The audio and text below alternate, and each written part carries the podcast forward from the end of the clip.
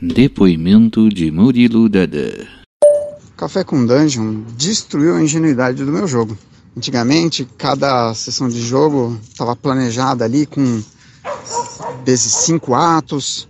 Claro que podia mudar no meio do caminho, podia, mas já estava meio esquematizado que ia ter cinco atos prováveis e tal. Ah, mudou, tirou a ingenuidade de terminar a sessão e falar: bom, acabou. Termina a sessão e eu fico pensando: será que os jogadores tiveram uma agência adequada? Será que eu não direcionei eles para um caminho que eu queria? E fora, né? Toda vez, toda sessão aqui que eu, todo dia de manhã que eu escuto o Café com Dungeon, imagina, pô, vontade de jogar essa coisa diferente. Mas é isso, sou muito grato ao Balbi e toda a comunidade do Café com Dungeon, tanto pelos aprendizados como pelas conversas, quanto, claro, por jogar RPG comigo. Valeu! Você pode mandar um depoimento seu falando como é que foi sua relação com o Café com Dungeon ao longo desses mil episódios. Você ouvir e maratonou tudo, você começou a ouvir agora, está tá começando a pegar os episódios. Qual a tua relação? Trouxe alguma coisa maneira? Como é que foi o, o café com dungeon na tua vida? Fala aí para mim, para mim que eu vou botar teu depoimento aqui. Se você mandar áudio, eu boto em áudio, senão eu faço uma leitura do seu depoimento para a gente ir botando essas declarações aí a respeito do café com dungeon ao longo das, das 50 edições que faltam até o episódio 1000. Então, é isso aí, estamos na contagem regressiva oficialmente. Oi, você gostaria de um café? Café com quê? Café com Cursed.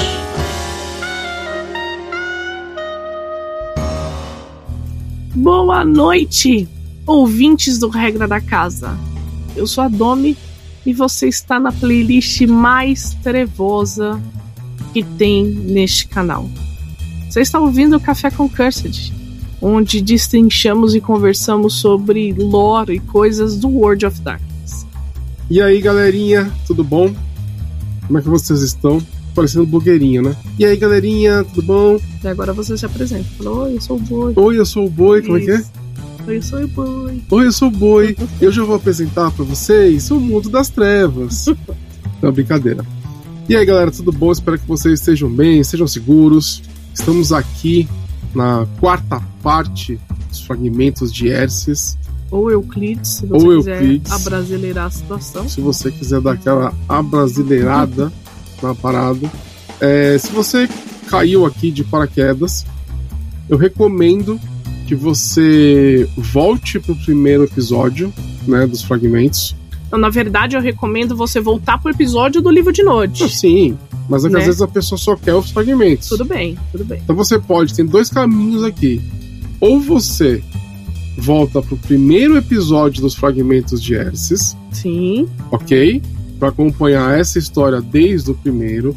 Ou, se você quiser uma coisa mais completa, volta pro primeiro episódio do livro de Nod, tá? Porque nós estamos fazendo a leitura e os comentários de vários livros é, que, que são, são os livros que a White Wolf lançou, são livros em on, Sim. tá? Então são livros em que um personagem dentro do jogo escreveu, Uhum. virou um livro e eles publicaram neste formato. Então nós fizemos o livro de Nod, nós fizemos depois o Revelations, o Revelações da Mãe Sombria, e agora nós estamos nos fragmentos de Erces. Exatamente. E por ser um livro em on, são comentários diferentes, são visões diferentes, tá? E você que está acostumado com o livro de Nod, você fala, pode falar assim, puxa, mas lá acontece diferente. Então esse, esse livro é errado. E não tem certo e errado dentro do jogo.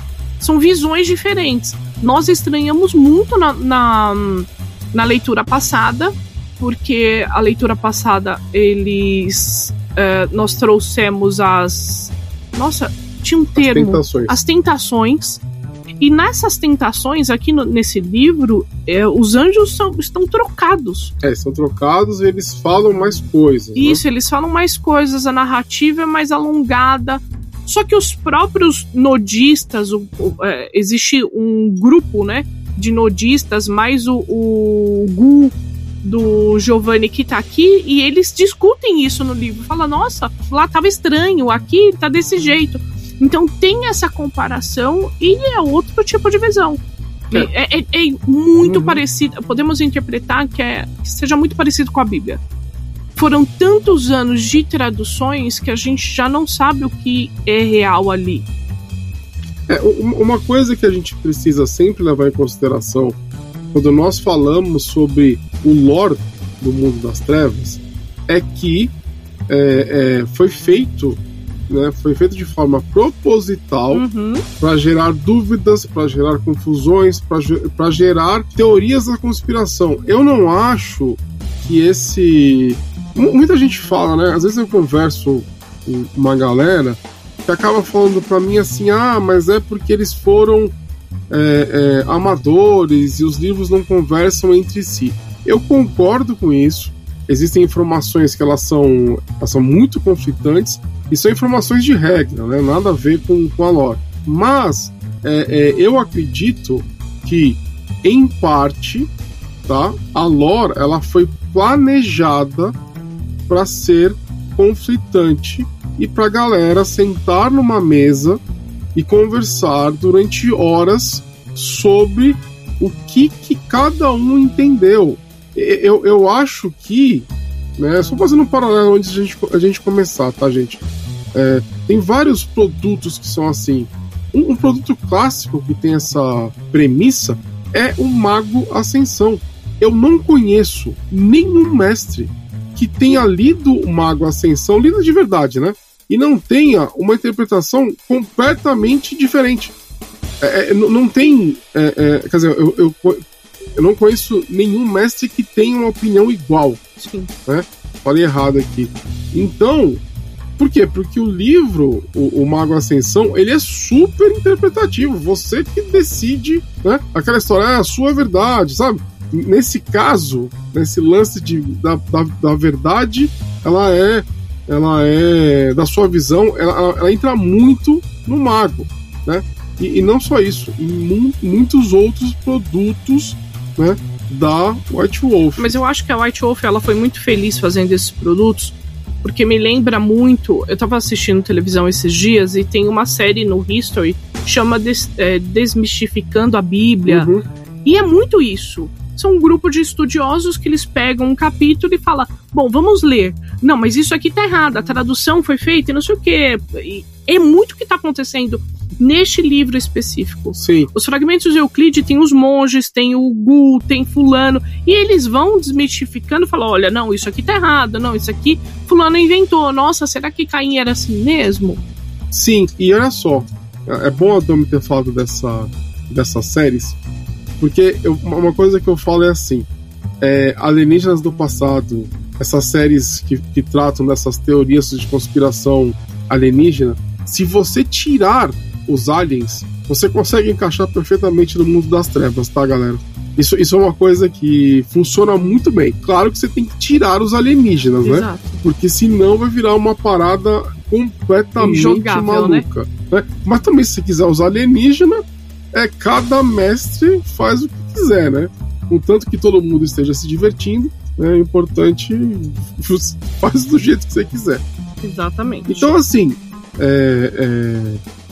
só fazendo esse paralelozinho aqui pra gente né, conversar um pouco. Então, vamos começar? Vamos. Estamos no quarto capítulo e esse quarto capítulo se chama Enoque. Vamos conhecer Enoque, vamos saber o que aconteceu ali na fundação da primeira cidade. É... Exato, porque é, é, quem acompanhou desde o livro de Nod sabe que existiram duas cidades míticas na mitologia cainita. A primeira cidade, que foi fundada antes do dilúvio, e a segunda cidade, que foi fundada depois do dilúvio. Exatamente. Beleza? Vaguei sozinho, amaldiçoado com a solidão sabendo que no interior da minha alma habitava a escuridão, que nenhum homem poderia penetrar. Este era o pior dos meus tormentos. Esta era a mais terrível ânsia, o chamado da carne pela carne, da alma pela alma sem respostas. Pior do que os tormentos de Sheol do que a dor do fardo da mulher e de todas as agonias da terra e dos céus combinados? Pois não somente somos feitos de pó, mas também recebemos a vida de Eva, que a obteve de teu amante, e a sua carne é a declaração de Deus, daquele homem que compartilhava sua vida, como um mestre ou servo, amante ou tirano, senhor ou criança. Carne precisa de carne e sangue precisa de sangue. Esse é o destino do homem. E eu, amaldiçoado por Deus dez vezes, não milhares de vezes, por deixar-me ser bastante humano para sentir a necessidade quando já havia me arrebatado de tudo que é bom da vida humana. Aí vou fazer os comentários aqui do Nicolo, tá? Ele fala assim: as maldições dos anjos eram somente isso, maldições, enquanto a natureza humana de Caim tinha um brilho divino e nada criado pelo Senhor pode ser completamente destruído. Aqui é uma coisa que eu já falei, de que Caim, Abel, todas essas, essas personalidades icônicas, para mim elas são especiais. Elas são mais do que um, um, ser humano, né? São criaturas que foram tocadas pelo divino mesmo. Exatamente. Né? Que elas, elas estavam tão próximas ali. E eu acho que Caim ainda teve mais. É, esse sangue, né? essa origem divina, ela foi se diluindo, né? Conforme as gerações passaram. Uma coisa interessante que a gente pode notar nessa primeira parte é que Caim ele tá sentindo o fardo das maldições. Sim. Quando ele tá andando sozinho por locais que não, não são locais, né? Eu imagino uma ombra vazia apenas com, com escuridão e, e sabe lá o que o que tinha nesse escuro, mas aí ele está percebendo o que ele fez e o quão pesado isso vai ser para ele. Né? Ele está analisando essa situação completamente ali depois das maldições, depois de ter vivido com Lilith. E é engraçada essa análise, porque nesta época não tem nada nada além do jardim do Éden, ou os outros jardins, eles eram tão distantes que Caim nem ousou ir. A única que percorreu é, esses caminhos foi Lilith, né? Lilith, ela viajou, viajou, viajou, descobriu outros jardins, foi pra festa em outros jardins, o caramba 4.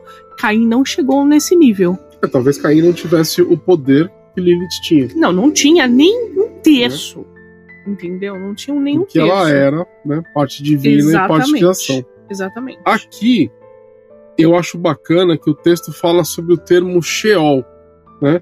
Ou Seol. Esse, na, na crença hebraica, me corrija se eu estiver errado, mas é, é, é uma. É como se fosse o Hades, o inferno, a região dos mortos, né? Então, ele cita isso, e, e isso vai de encontro muito ao que a gente fala que nós estamos falando de uma época em que o mundo material estava muito próximo da Umbra. A minha visão é que Caim, nessas histórias todas, ele fica alternando entre o mundo real né, e o mundo espiritual. É, é a, a, minha leitura né, dessas, dessas coisas. E pode ser que nem seja de propósito. Não, cara, essa alterna... misturado. Exatamente, é como era tudo misturado, você acaba caindo.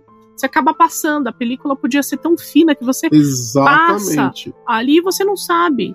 A né? película, gente, é uma fina camada na, na, no mundo das trevas, tá? É uma fina camada que separa o mundo físico e o mundo espiritual. Então você não consegue ver normalmente o mundo, o mundo espiritual porque existe essa película, né? Essa camada é, de separação. Os Garu, né, os lobisomens, eles conseguem atravessar a película. E, e aí eles vão. Eles é, começam viagens as, pela umbrais, umbra, né? né? Viagens umbrais, exatamente. E Caim aqui ele começa a sofrer, pois ele sabe que ele não pode ser destruído. Ele sabe que ali, aquilo vai ser a sua eternidade. E isso é muito legal e muito importante para você visualizar, para você é, é, é, solidificar o que são essas criaturas. né, esses ícones. Eles não podem ser destruídos. Eles, porque, ele, porque é muito próximo, né, é, essa é a impressão, né? É muito próximo do Criador. Então eles são como se fossem partes maiores dele. Essa é o jeito Ou que eu somente Deus poderia destruir essas criaturas e ele não o fez. É, e, E Caim ainda, além, além disso, Caim foi marcado exatamente. para que isso não acontecesse. Ele não foi morto pelos anjos. Exato. Ele foi- não ele- podemos esquecer que na testa de Caim existe uma marca. Que quem encostar em Ca- Caim vai ser punido por Porque Deus. ele precisa sofrer. Exatamente. Essa é uma das maldições dele, andar eternamente por aí, vagando sozinho. Entendeu? Bom, vamos para outra parte. Enquanto eu amaldiçoava os céus, chegou o dia que a tenda do meu pai foi abençoada com a vida. Eva gerou outro filho, que substituiu os irmãos perdidos. Ele era forte e o chamaram de Sete. Deus queria que o mundo se enchesse com os descendentes de Adão. Por isso concedeu muitos filhos a Sete. E como castigo, ordenaram que os homens colhessem ervas do campo com ferramentas forjadas de luz solar. E fizeram um trono de ouro polido e uma coroa com pedras preciosas. E deram como oferenda a Enosh, o primogênito de Sete. Esperei em meio à escuridão, enquanto se acasalavam um com os outros, enquanto deixavam as tendas de meu pai, com seus rebanhos enchendo os pastos, enquanto mediam toda a terra e buscavam um lugar para construir o seu Éden. E encontraram onde os rios se dividiam. A terra era perfeita e construíram uma cidade. Construíram muros e as torres chegavam aos céus. Suas ruas eram pavimentadas com pedras e suas vestes de precioso pó. Aqui é uma parada bem malucona, né? Mas vamos lá. E isso nós não tínhamos noção quando a gente lê o livro de Nod. Exatamente. Porque eu tenho a impressão que o li- livro de Nod, ele, ele deu uma, uma visão certeira, só que superficial. E um Concordo. pouco, um pouco glamuroso da situação. Como se Caim fosse realmente ali um salvador. Sabe, ele, ele dá essa visão. Aqui nós percebemos que Caim ficou assistindo o crescimento ali, ele ficou de longe. Vocês percebem que quando ele fala eu assisti o nascimento, as pessoas saindo da tenda de meu pai, isso quer dizer que ele vagou, só que ele vagava em círculos. Ele andava, andava, andava, voltava e via o que estava acontecendo com seus pais. Daí, de repente, ele viu sua mãe engravidando. De repente, ele viu o nascimento do seu irmão. Daí, de repente, ele viu seu irmão saindo de lá e tendo outros filhos, com sabe Deus quem, porque a, a mulher de Sete não apareceu aqui. Mas provavelmente era outra filha de Eva. É, mas Não podemos esquecer que nessa época, e na Bíblia também, o incesto não era um crime. Né? Eles usavam isso para se multiplicar. Esse era o objetivo. Encher o mundo de gente. Entendeu? E ele, até Caim, você ele tá dá falando que Sete ficou com Eva, é isso? Não, eu estou falando que Sete deve ter ficado com uma irmã. Porque ele não achou alguém do nada, Sim, claro. entendeu? Não brotou nenhuma vida ali. Pô, ah, nós já vimos isso em Lilith. Lilith andou pra caralho e ela só viu a galera nos seus jardins. Então não pode ter brotado, tipo, uma Joaninha ali. Lembrando que esse Entendeu? que a gente tá falando aqui não é o, o, o, o Sete egípcio, né? O egi- Exatamente. O, o, Estamos falando do filho de Adão e Eva. Setitas, né? É o filho de Adão e Eva, que é irmão de Caim e irmão, né, por consequência, irmão de Abel. Exatamente. Enquanto a galera tava fornicando ali nas tendas, o Caim ficou assistindo isso. Exatamente. E o que a gente está comentando aqui é porque não existem, né? Ne- nenhum desses relatos falam sobre é, é, uma, uma esposa de Sete, né? Não, não se fala nesse assunto, não- não- a gente não toca nesse assunto. Nem mesmo na Bíblia, né? Nem mesmo aqui, certo? É, mas é aquela coisa, né? Que o Madame falou, eles tinham a missão né, divina de é, é, popular o mundo. Então, né, a gente deduz que Sete pegou a irmã. É isso. É sobre isso. É sobre isso. Porque era o que Deus queria. Deus queria que a população crescesse e que Se tomasse bem que- conta de, da, do, De- deixa, eu- do deixa eu mundo. tentar colocar outra, outra, outro ponto aqui, né? Pra gente não ter só a tese do incesto como real. nós temos outros jardins que representam outras nações, né? Nesses tempos bíblicos que eles falam aqui. Então nós temos as nações, os jardins dos deuses egípcios, as nações dos deuses, sei lá, da Babilônia, de outros lugares. Talvez sete, se você se incomodar com esse lance da tese do incesto. Mas isso estava na Bíblia, não tem como se incomodar.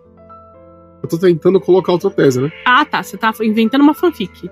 É uma fanfic baseada. Aliás, tudo isso aqui é uma fanfic, né? Mas assim, é uma fanfic baseada, né? Na lore. Eu tô tentando encaixar essa nova teoria dentro do que a gente viu Só em outros que- livros. Ó, o Nicolo, ele fala aqui. Muitos estudiosos assumem que uma filha sem nome é o que gerou a descendência de Sete. Essa filha sem nome será de Eva? Será que nasceu uma menina e não deram um nome? Tudo bem, eu, tô- eu tô- estou tentando encontrar Daí a- outra visão. Daí o outro comentarista ele fala: Isso é muito perspicaz e lembra ao leitor que a raça humana foi gerada com atos que não seriam tolerados nos dias de hoje. Sim. Vários, vários e vários atos que hoje em dia seriam inaceitáveis. né? Exatamente. Enfim, eu coloco aqui que também existe a possibilidade de Sete ter gerado outro, né, ter conseguido uma companheira desses outros povos, desses outros jardins que nós vimos no livro Revelações da Mãe Sombria, né? E aí nós temos duas teorias. Eu consegui, sei lá, tô tentando, né, é, é, destrinchar um pouco mais isso daí, né? Eu não sei se vocês assistiram Eternos, só que essa existe uma parte aqui, ó, principalmente me- suas. você vai meter o spoiler de um filme da Marvel.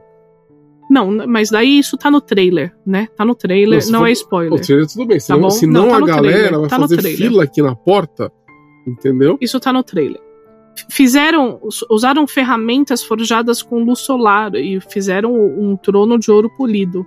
Então quer dizer que essa essa civilização ela teve uma ajuda, porque sozinhos eles não iam conseguir fazer um negócio desse. Isso me lembra aquela cena da menina entregando uma ferramenta. Sabe, no trailer ela entrega um uma ferramenta, uma faca pro menino. Então podemos dizer que essa primeira cidade, essa primeira civilização, ela foi ajudada né, a construir essas coisas, porque eles não teriam a noção.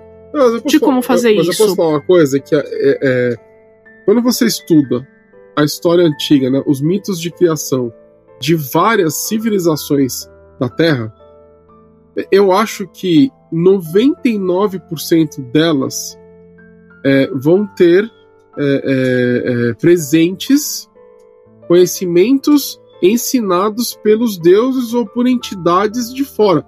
Os Aí tá romanos rolando um, Não. alienígenas do passado, né? não, não é alienígenas do passado, são os deuses. O- o- os romanos, a primeira, a primeira parte da história de Roma, ela é completamente mitológica, e os romanos, e isso, isso é uma coisa que, que, que norteou a civilização romana, e depois o, o, o, os, o, que, o que aconteceu de- depois disso, da civilização romana. Os romanos, eles realmente acreditavam que eles eram semideuses toda, toda a, a política externa romana, tudo que eles fizeram é porque eles acreditavam que eles tinham sangue divino. Então, assim, é, é, a- as, as civilizações humanas, elas sempre representam, representaram, né, a ligação, o- o- os primórdios delas com essa ligação divina. Isso que está escrito aqui no Fragmentos é a, a versão cainita disso, né? Sim, pode ser. Porque nós temos, ó, jardins, divindades, nós temos a- a- os, os mesmos elementos que a gente vê na mitologia grega, na mitologia romana, são os mesmos elementos. Existem seres superpoderosos, existem divindades, e de repente alguém ali que era um mortal comum recebe um presente e cria uma civilização. Sim. Continuando.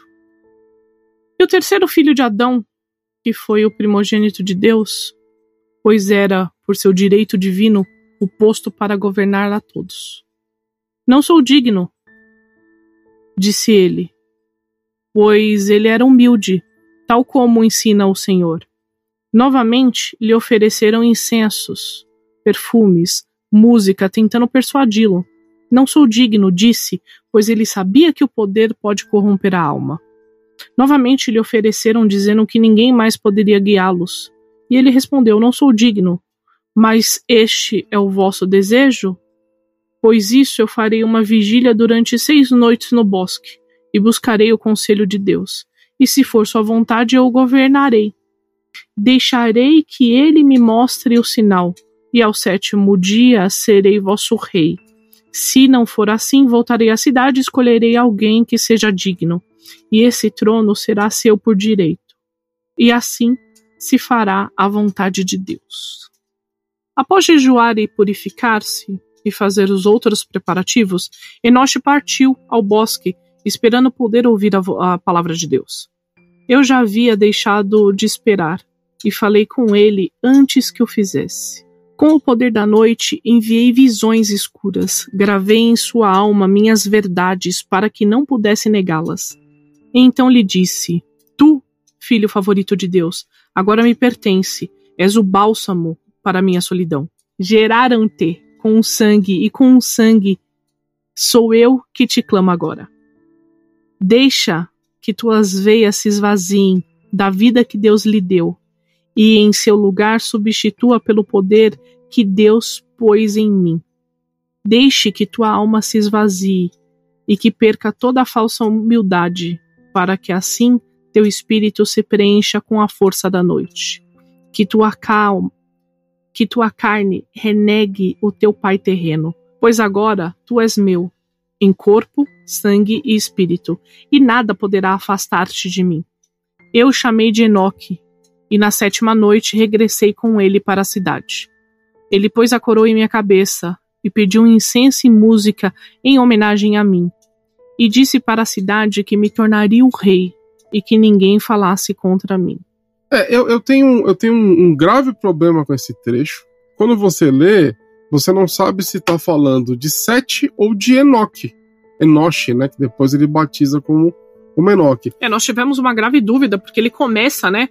O trecho. Ah, o terceiro filho de Adão, que foi o primogênito, o terceiro filho de Adão é Sete. Exatamente. E daí, de, de, do nada, pularam pra Enoque. Não, e, e, assim, a impressão que eu tenho quando eu leio é que é, é, Sete foi rebatizado por Caim como Enoch, Enoque, né?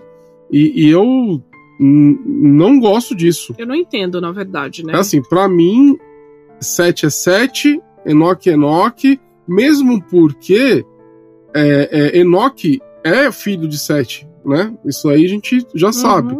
Então, assim, eu, eu acredito que, que foi é, é algum tipo de erro né, na hora da, da, da, narrativa construída aqui, tá?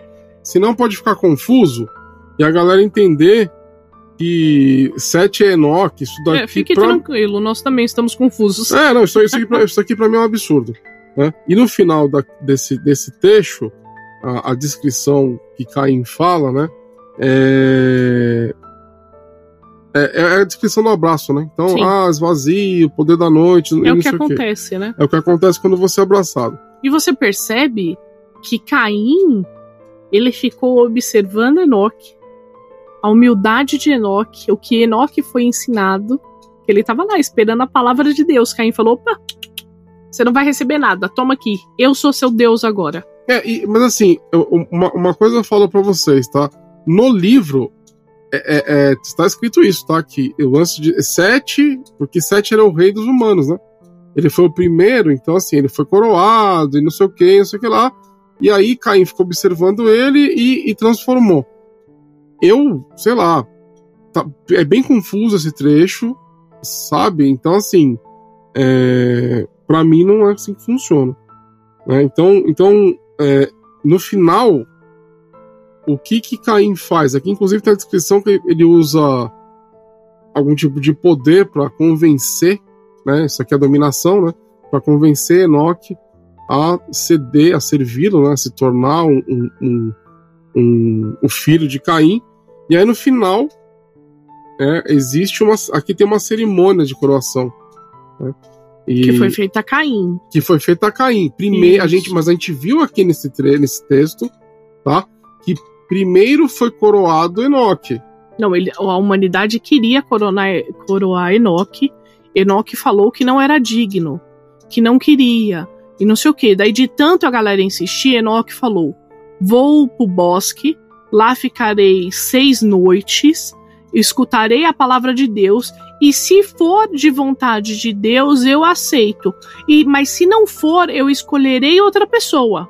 Justamente, mas é aqui, é nesse, nesse- nesses dois pontos que o texto se confunde. E assim, e não é porque o, o, o- não foi um erro de tradução, né? Porque eu, confi, eu conferi isso daqui em várias versões. Mas no, em primeiro chama Enoche primogênito de Sete, né? E depois chama essa figura de o terceiro filho de Adão, que foi primogênito de Deus. Sim. Então existe essa confusão. É, se ela foi proposital pelos autores, eu achei uma merda, porque esse tipo de coisa, é, sei lá, pra mim não funciona. Né? Eu acho que aí já é extrapolar, né? Que confunde muito mais do que isso. E, e sim, é, o que eu tô falando, quando eu falo da primeira coroação, é que houve uma tentativa. Na cabeça, Sim. na cabeça daqueles humanos ali que viviam naquela época, Enoque deveria ser coroado rei. Exatamente. Beleza? Ele não quis, pois ele, ele é o que Deus quer, né? Ele quer que você seja humilde, Isso. submisso. Enoque sabia que o poder corrompia, pois provavelmente sua mãe ou seu pai contou histórias sobre Lilith, sobre seus irmãos, provavelmente. Exatamente. Então ele, Né? ele, ele- ele se recusa a ser rei, Sim, e aí Caim se aproveita disso para ser coroado por Enoque. exatamente. É uma visão é, interessante, porque no livro de Nod não rola isso, né? Só rola que Sete o recebeu de braços abertos. E é um- Enoque. Exatamente, que Enoque recebeu de braços Acho que nem abertos. aparece sete. Eu acho que aparece sim. Muito. Eu acho que aparece sete. Não, muito, muito. Não, muito não, não aparece, mas é- No livro de Nod, ele fala sobre os filhos de Sete. sim, então teve essa recepção, porque eles ficaram maravilhados. E aqui nós percebemos que teve uma grande influência. Não foi assim, cheguei, a galera gostou de mim, não. Ele forçou. Ele forçou Isso. Enoque a o coroar como é, rei Exato. E nós, da cidade, né? nós percebemos também a descrição do primeiro abraço. Que daí nós podemos falar que Sete foi o primeiro vampiro. Não, Sete não, pelo amor de Deus. Sete não, desculpa. Enoque. Enoque. Enoque foi o primeiro vampiro. Não, foi o primeiro vampiro abraçado. É porque eu não considero Caim 100% vampiro. Ele é mais do que isso. Você entendeu? Ele é uma Não, criatura eu concordo, tocada, divina. Então, você. No primeiro abraço, realmente daí gera a linhagem assim, dos amaldiçoados. Se a gente tirar Caim como sendo a primeira geração, Uhum. não dá. Porque como Caim abraçou, então ele é o primeiro Concordo vampiro. com você. Você entendeu? Se, se, se ele não tivesse abraçado, se ele tivesse, sei lá, é, dado um, um- um raio de energia, tipo, mística no, em Enoque virado vampiro, aí a gente poderia tirar. Mas Caim tá aqui descrito que ele abraçou realmente. exatamente. Vamos continuar então. E temeram-me, pois lhe mostrei o poder. Ah, só, só fazendo, só fazendo uma, uma, uma pausa aqui. É engraçado, né? É curioso que Caim pede pra Enoque falar pros outros não falarem, tipo, eles não falarem mal dele. Né? É, é outro coroado assim, ó. Você é o rei, mas assim, ninguém fala mal dele, hein? A É autoconfiança de Caim não era boa, É né? meio, é a meio, é autoestima meio merda, dele né? não é boa. Eu achei meio merda. Vai lá, Bate, continua. Vamos lá? Eu já ia falar bate pau. Vou continuar. Para. bravo. Vocês estão percebendo, né, gente, que o episódio de hoje ele tá difícil. Entendeu? Ele tá difícil porque são várias mentes aqui e essa loucura da primeira cidade é uma coisa que sempre deixa dúvidas. Olha, eu vou dizer uma coisa. Um dia eu vou mestrar na primeira cidade. Nossa, boa Na- sorte. nem na segunda, na primeira. Né? E eu quero fazer uma, uma, uma, uma mesa também na cidade. Isso, boa sorte. Vamos lá? E temeram-me. você vai jogar essa Não. mesa, Dom. E temeram-me, pois lhe mostrei o poder. E aqueles que quiseram me ferir não o feriram. Pois havia o sinal que Deus pôs em mim e te- as pessoas temeram por isso. Assim governei os filhos de Adão. Alguns por, por poder me fizeram Deus. Ofereceram-me a mim a sua adoração. como faziam por sua vontade. E o Deus dos céus não interviu. Nomeei a cidade com o nome do meu primogênito. Tamanho prazer que ele tinha me dado, e clamei para os outros me agradarem para o meu orgulho, tanto no poder quanto no sofrimento. E assim, não estava mais sozinho. Tal como Deus havia me ordenado, não cultivei nem colhi nenhum grão. Como Deus decretara, não domei as bestas para alimentar de tua carne. Suas palavras havia me negado, eu a obedeci. Alimentei-me daqueles que ele mais amava, o sangue dos filhos de meu irmão.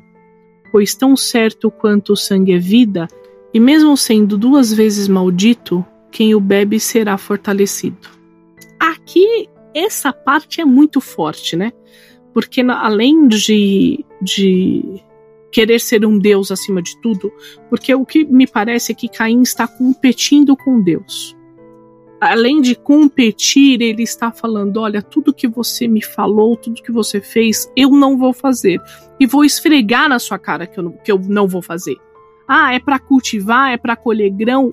Foda-se, eu não vou fazer isso. Olha, tá vendo seus netos, seus bisnetos, a, a linhagem de Adão vão me alimentar dela. Vou beber o sangue delas. Tudo que é mais sagrado para você.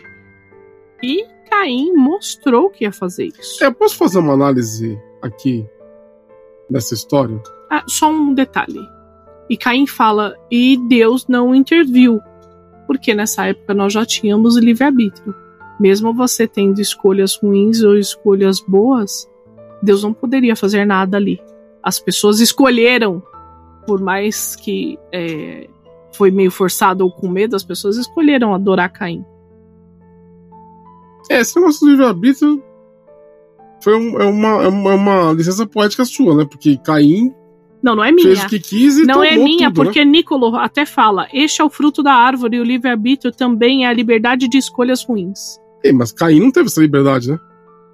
Ele não teve, pois ele foi Adão punido. e Eva também não tiveram. Não, não, tudo bem. Não, é que eles foram punidos. Então, mas se você tem. Mas ah, não existia livre-arbítrio dentro do Éden. Eles receberam quando saíram. Você tirou isso de onde? Da Bíblia. Tá escrito na Bíblia. É. Você vai sair e vai ter. Não nessas palavras, né? Porque não foi um expulso- tabuanense que escreveu. Entendi. Entendi. Bom, eu posso fazer uma análise do negócio? Esse pote de Caim é o pote de Lúcifer, né? Que é desafiar Deus. Que aqui na descrição do mundo das trevas não não não é a mesma, né? É que eu não, não levo pro lado do desafio. Mas Você eu levo, eu levo pro lado de. ah, Competição. Mas quem compete com Deus não é o diabo? Então, é, é meio E estranho quem quer isso. ser Deus e tal, não sei o quê. Porque Caim, ele tem medo. Só que ele não queria ficar sozinho. Ele não queria é, vagar eternamente sozinho por aí. Não, tudo bem, mas E ele usou a, a marca que ele tinha também para as Mas- pessoas ficarem com medo dele. A gente não pode E ver a- isso com uma competição. Então, e o interessante é que tudo aqui- aquilo que ele fala no livro de Nod, que você não pode se tornar um deus aos filhos de Sete, caramba, quatro, ele ignora, né? Tirou do cu Não, aquela mas informação. aqui, olha só. Inclusive o Nicola fala isso aqui, vou ler pra galera ver. Essa é uma descrição muito importante, repetida ao longo desse texto. Se um cainita se proclama Deus, então os céus os esmagam por seus pecados. Mas se os mortais escolhem adorar esse cainita, então o erro é seu. Exatamente isso que você você estava falando. Caim não se nomeou Deus. Foram os mortais que fizeram isso. Pelo menos, pelo menos essa é a visão do fra- dos fragmentos de Hérces. No livro de Nod, Sim, né, o Caim fala que eles nem deveriam ser cultuados como deuses. exato. Eles não deveriam nem permitir que isso acontecesse. Aqui a visão muda e nos fragmentos de Hérces a, a palavra é outra. Sim. Caim fala, ó, se alguém quiser me, me, me servir como se eu fosse um deus, beleza. Você só não pode você começar isso. E aí eu te falo, quem Hum. começou isso foi ele. Foi lá, dominou Enoque e tudo Exatamente, mais. foi ele que fez. Por isso Mas que, por isso que a hipocrisia lá no livro de Nod. Então, mas eu não acho, Hum. né, só, só voltando naquele ponto da competição, eu não acho que Caim, em nenhum momento aqui, tá falando de competição. Ele tá parecendo mais um filho birrento? Pode ser. Então podemos analisar que ele está como um né? filho birrento, Um- que você um dá uma orgulho ordem. ferido, Ele falou: não vou fazer. não vou fazer e eu vou fazer o meu povo. Então, já, Exatamente. já que você. Não, não vou fazer meu povo. Eu vou pegar o povo que você fez e vou fuder Não, e vou me alimentar dele. Tudo bem, não, tô falando dos vampiros. Ah, tá bom. né? Ao invés de seguir seu- os seus, seus, suas vontades, eu vou fazer o meu povo, Uhum. que não tem nada a ver com você. Que o meu povo que é fruto das maldições que você me impôs. Exatamente. Olha como que isso é, isso é poderoso. Uhum. Então, assim, eu sou eu sou o senhor do meu destino. Eu acho que, tudo bem, tem um lado meio birrento, que ele fala assim, ah, foi amaldiçoado 250, não sei quantas mil vezes, e não sei o quê, e bibibi, bibibi, bibibi. Mas, mas, tem um lado dele aqui que ele é muito senhor do, do próprio destino. Sim. Ele quis Né? fazer loja. Depois Ele que ele que- negou os anjos, né? E da forma que ele negou. ele Ex- o exata, exatamente. Então, assim, é, para mim é, é sobre isso. Ok, vamos continuar então. Aprendi a dar prazer para aqueles que me alimentavam, para que assim acreditassem que alimentar a seu Deus era um dos maiores êxtase. E por isso amavam mais meus anseios. Assim foi como a cidade cresceu, tanto em habitantes quanto em força, próspera e rica sob o meu governo. Escolhi para me servir os melhores de toda a sua estirpe e para que abracem a noite, escolhi os melhores dos meus servos. Governamos os filhos de Sete, minhas crias e eu, como os fortes, sempre governaram os povos. Assim como os sábios deveriam fazê-los, construíram casas sem janela para que pudessem desafiar o sol. Levaram os rios às nossas portas para apagar rapidamente o fogo. Assim, evitamos as maldições de dois anjos, desafiando as maldições de Deus que havia imposto a mim. Finalmente chegou o tempo em que minhas crias desejaram suas próprias descendências. E assim escolheram entre seus servos aqueles que mais a agradavam. E levaram consigo para a noite. Tão rapidamente se multiplicavam, tão poderosos chegavam a ser, que no final decidi ordenar a eles que não abraçassem mais crias, pois já tinham se satisfeito. Eu temia a maldição do terceiro anjo, pois estava ainda sem resposta, e soube que não estava muito longe, o dia em que minha prole lutaria entre si. As ruas se escureceriam com o seu sangue derramado. Durante um tempo me obedeceram, pois temiam a fúria de seu pai. Mas igual a mim, que não aceitei os decretos de Deus, não aceitaram aos meus, pois eram meu sangue e sua natureza era desafiadora. Aqueles que mais estavam próximos a mim abraçaram em segredo os mortais, e aqueles que estavam mais longe abraçaram abertamente. A primeira coisa que eu quero falar aqui sobre esse trecho é que ele fala aqui, bem no comecinho, que ele aprendeu a dar prazer para aqueles, Caim aprendeu a dar prazer para aqueles que se alimentassem do seu sangue. Era o maior dos êxtases. Uma coisa que eu vejo nesse livro é que Caim aqui é muito mais senhor de si, né? Porque quem ensinou para ele isso, lá no livro de Nod, foi a velha. O poder do sangue, o poder de enlaçar, o poder de não sei o que. Foi, a velha que faz isso. Mas a velha não ensina a dar, dar prazer no, abra, no Claro beijo. Eu, a, a velha ensina o laço de sangue. Não, mas ela ensina o poder que o sangue tem. Ah, mano. não, sim, ela ensina o poder que sangue tem. Quem mas ensina pra, pra Caim a utilização do sangue é a a, velha. sim. Como é que ele que- aprende sozinho? É, então, só que aqui, pelo que ele narra, ele está querendo que as pessoas, quando ele morde as pessoas para se alimentar, ele quer passar um prazer para que as pessoas acreditem que aquilo é a melhor coisa do mundo e eu vou continuar fazendo Não, isso, que é o beijo. O beijo em si, né? É, é a coisa mais maravilhosa Mas que ele você não tem fazer. controle sobre isso. Sim, Esse é o poder do sangue de, um, de qualquer vampiro. Não foi Caim que aprendeu a fazer isso. Quem ensina, class- tradicionalmente, né? Quem ensina o poder do sangue cainita é a velha pra ele. Então ele, ele de repente, ele, o sangue dele não dava prazer, Aí, de repente, ele, Ele desenvolveu uma técnica, ele né? desenvolveu uma técnica pra dar prazer pelo sangue. E logo todos os, os abraços são gostosos, É, tirando quem tem Exato, um defeito, E, né? e quem. 2020. Vampirinho Boqueta, 13 terceira geração. Com quem que essa pessoa aprendeu? Em nenhum livro, né? Nenhum deles, você tem uma técnica, né? Pra, pra fazer isso acontecer. Então, assim, isso eu achei viagem. De Uhum. verdade, né? Bom, é aqui ele, ele começa a falar é, é, que ele e os filhos de Sete governaram, ele e as crias, né? Governaram os filhos de Sete, né? E aí as coisas começaram a crescer. Lembrando que Caim teve três filhos: Enoque, Zilá e Erade. Era- Irade. Irade. Caim teve esses três filhos. Ok? O primogênito dele, Enoque, como foi narrado aqui, nós temos a história de Zilá no livro de Nod. Irade foi esquecido pelo tempo. É sobre isso. Entendeu? É sobre isso. É, então ele criou essas três crias. Essas crias quiseram ter suas próprias crias, certo? E Caim fala, né? é, e daí, daí começou o abraço em massa, aquela loucura desenfreada, que quem estava próximo dele estava abraçando escondido, quem estava longe abraçava abertamente. E ele até fala, né? é, é, eles são meus sangues, eles têm essa natureza desa- de- desafiadora. Do mesmo jeito que eu desafiei a Deus, é claro que meus filhos vão ser assim. Vão me desafiar. Exatamente. Só que daí o que, que ele estava temendo aqui? A maldição do terceiro anjo.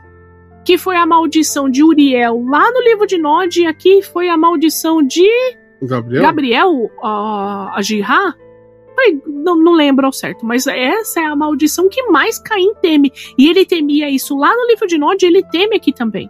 Quando os seus filhos vão começar a se destruir, quando os, os seus filhos vão querer a destruição dele, por mais que ele saiba que ele não pode ser destruído, vai virar uma loucura.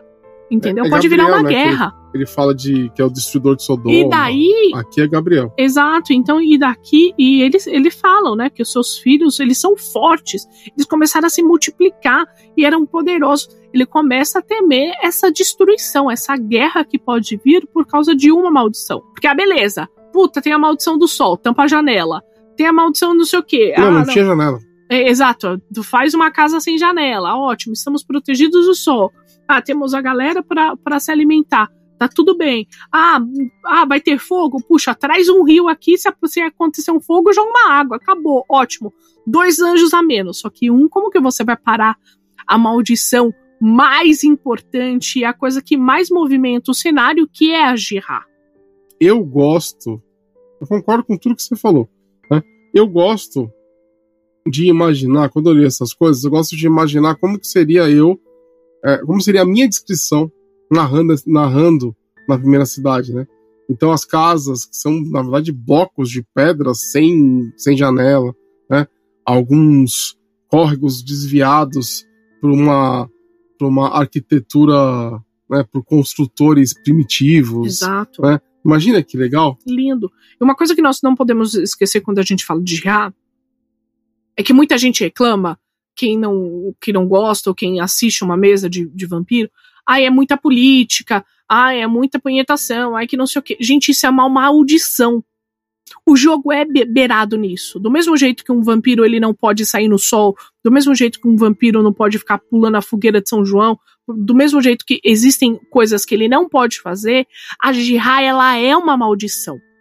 Todo vampiro está fadado a isso, a querer a destruição do seu mestre, do seu senhor, daquele que está do lado dele, daquele que está acima dele. E essa é a política, Não, mas eu, eu, entendeu? Por mais que você possa ir contra isso, como o Hakim foi. Hakim, ele foi um dos, dos é, terceiro, do neto de Caim, que ele foi contra a Jirá. Ele falou: Eu não quero que isso aconteça. E lá, em- a- essa ele lore a gente vai trazer para vocês. também, né? Ele, mas ele conseguiu ele não fazer. Ele ficou aborrecido quando ele viu as crias dele no Alamute discutindo por uma idiotice.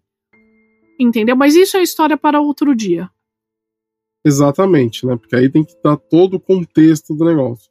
É assim, esse lance de política que a galera fala, na verdade, eu acho que é muito mais como é apresen como a política é apresentada, né?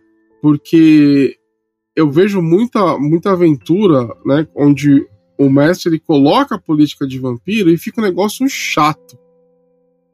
Ah, você tem que saber colocar isso realmente. Né? Né? Porque. Não pode sempre ter uma festa no Elísio onde tem um traidor e não sei o quê. E fica, Não. e fica aquela coisa maçante em que você não tem ação, que você não tem nada acontecendo, a não ser um bando de NPCs conversando. Mas quando você sabe a essência disso, você consegue trabalhar melhor. Sabendo que a essência do vampiro é assim, sabendo que existe um porquê, talvez você consiga melhorar a sua crônica assim. Entendeu? Não colocar uma política apenas para colocar porque existe um ventru que quer dominar tudo. Não, existe um porquê daquilo. Bom, vamos continuar? Vamos. Governaram os filhos de Sete como se fossem deuses. E não porque os homens os escolheram, mas sim porque eles se impuseram. Soube que então estava condenado, pois Deus não ia tolerar tais práticas. Crianças tolas. Vocês não se importam com as leis de Deus, pois jamais viram o seu rosto. Não se importam com sua maldição, pois nunca sentiram o seu poder. Quem fez este mundo pode desfazê-lo. Aquele que deu a vida aos homens também pode lhe dar a morte. E aqueles que nos amaldiçoou com a caça aos vivos pode criar tal inferno em vida. Vi, reuni-se nas nuvens de chuva, senti como o ar se esfriava. Soube que havia chegado o juízo. Vi os filhos de Sete implorarem para que eu salvasse mas não pude resgatá-los. Minhas crias também pediram ajuda, mas eles eu não quis salvar. A chuva começou a cair e não parou. Os filhos de Sete fizeram sacrifícios.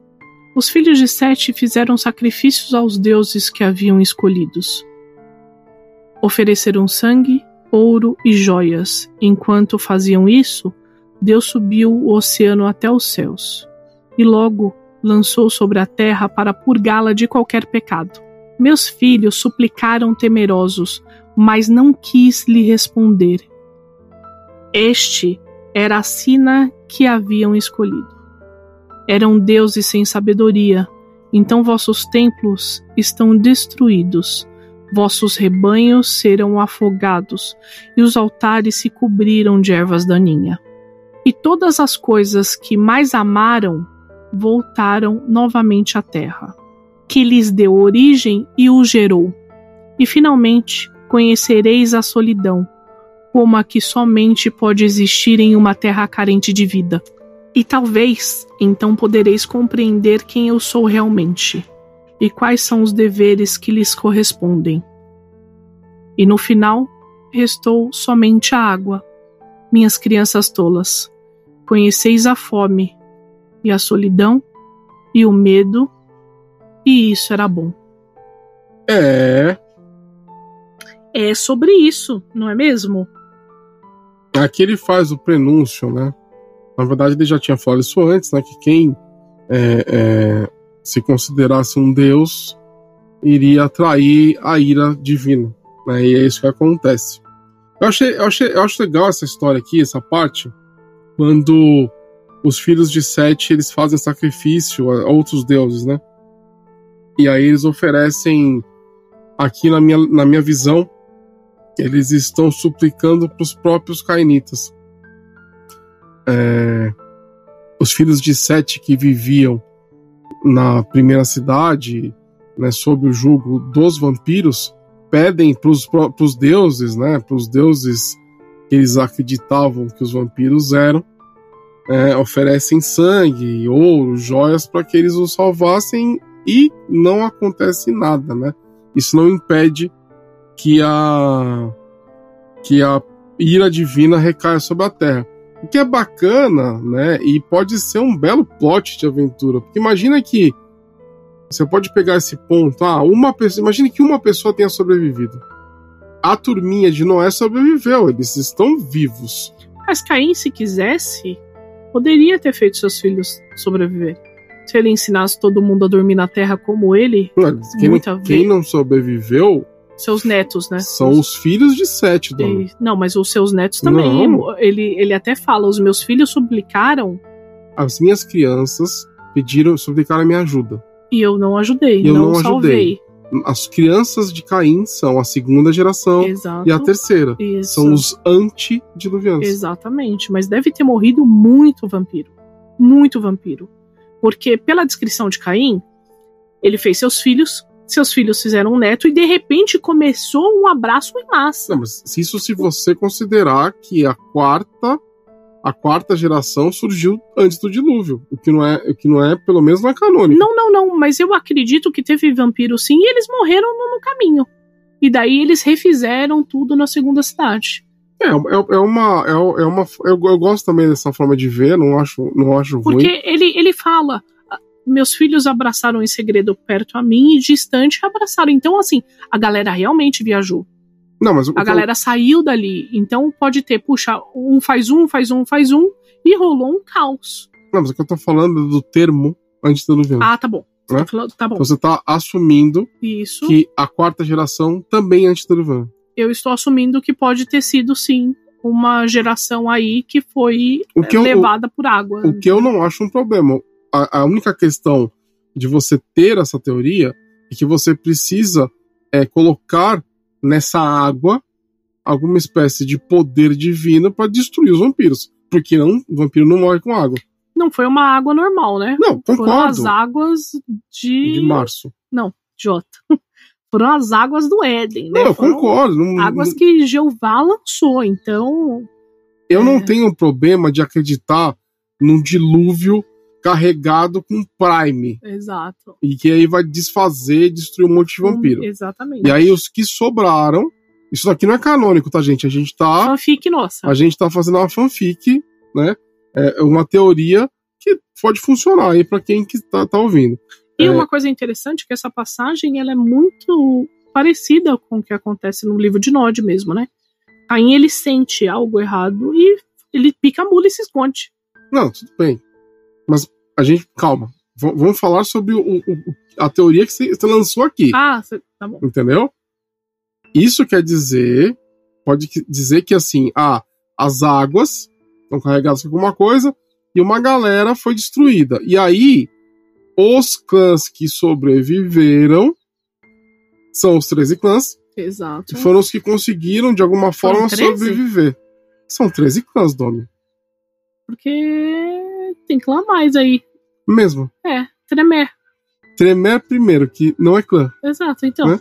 Os Tremer, eles se tornam o com sangue poderoso porque eles já berrizam o Salubre, que é um dos 13 clãs Uhum, originais. Entendeu? uhum. Entendi. Quem sobrevive ali, nessa sua teoria, são os 13 clãs originais. Uhum. Né? Sim. Tremer só vai virar vampiro bem depois. Exatamente. bem depois. Acho que milhares de anos depois. Né? É, porque a gente posiciona essas histórias tipo em 6 mil antes de Cristo, Uhum. 6 ou 3 mil antes de Cristo, né? Então vão passar, passou milhares de anos até que, que acontecesse a ascensão dos Tremere. É...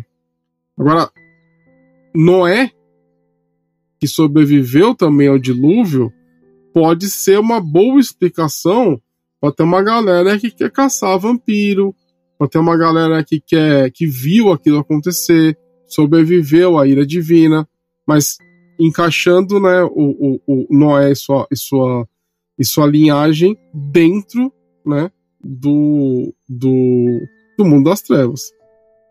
Então são duas são duas coisinhas a mais aí que a gente tá falando pra galera que gosta de pirar que nem a gente, tá? É, A gente, a gente fica viajando em situações que, que não foram colocadas, né? Que não tem explicação. Então a gente fica tentando preencher essas lacunas na história. É, exatamente. Eu não, eu não vi muita coisa definitiva sobre Noé. Eu nunca vi nada muito definitivo sobre o dilúvio. O dilúvio é só um evento que acontece, mas o, o porquê que acontece. É, por que não? Desculpa. Os, os eventos que antecedem o dilúvio, é, durante o próprio dilúvio, Sim.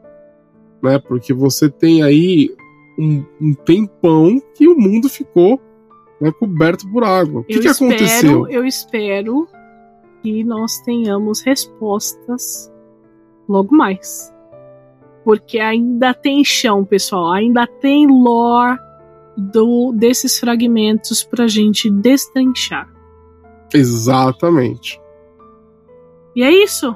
Pô, o papo tá tão bom hoje, Dona. Vamos, mas o papo tá bom, mas eu quero Vamos logo- falar mais uma hora? Eu quero saber depois desta deste acontecimento o que vem por aí. Deixa acontecer naturalmente. Bom, vamos nos despedir do pessoal. Pessoal, eu realmente espero que vocês estejam gostando dessa, dessa leitura, desses comentários. É uma coisa muito importante para que a gente comece a falar de outras coisas. Precisamos ter a base ali, precisamos conhecer um pouquinho do lore para nos aprofundar em outras coisas.